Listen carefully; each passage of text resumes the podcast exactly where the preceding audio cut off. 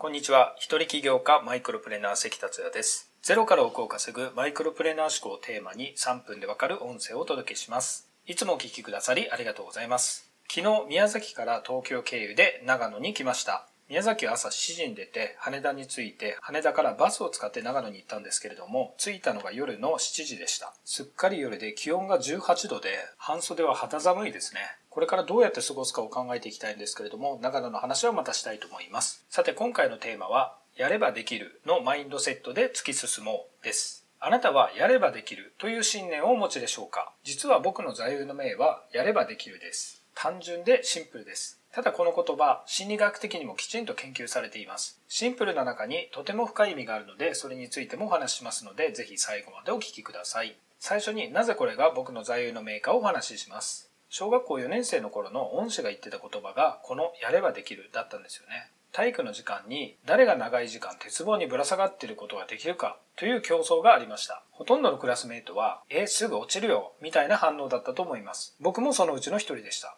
その頃の僕は一応地区のソフトボールのピッチャーをやったりもしてましたが、実は運動はすごく苦手に感じてました。あまり好きじゃなかったんですよね。でも担任の先生からやればできるということを教わったのです。子供の頃って純粋で単純ですよね。今も割と純粋で単純かもしれないんですけれども、その時やればできるを信じたんですよね。すると不思議なパワーが出てきた感じがしました。ずっと鉄棒にぶら下がることができたのです。それから何かとやればできると思うようになりました。大人になって大人の会話を聞いてみると、やる前から、それって自分にできますかね？不安なんですけど、と言ってる人が多いことに気づきました。このような思考のままだと成功は難しいかなと思います。では、やればできるのマインドセットですけれども、それを研究しているスタンフォード大学心理学教授のキャロル・ S・ ドゥエックの著書、マインドセットやればできるの研究を紹介したいと思います。マインドセットには次の2つがあるそうです。しなやかマインドセットと硬直マインドセットです。これは日本語訳なので、英語ではどうやって言ってるかというと、しなやかマインドセットはグロースマインドセット、硬直マインドセットはフィクスマインドセットです。グロースは成長する、フィクストは固定ということですね。ではそれぞれを説明します。しないかマインドセットの人は人間の基本的資質は努力次第で伸ばすことができるという考え方の人です。自分の成長を信じ、人は変われるという信念を持ってコツコツ努力ができる人。また努力する過程が重要で自分のベストを尽くして学んで向上することに重きを置いています。失敗は成長の機会として捉え失敗からも学ぶことができるので何も試さずに行動しないことが失敗という考えです。では、硬直マインドセットはどういう人かというと、自分の能力は石板に刻まれたように固定的で変わらないと信じている人なんですね。努力しないで済むなら努力はせず、むしろ努力することは自分の能力がないことを証明していることであると考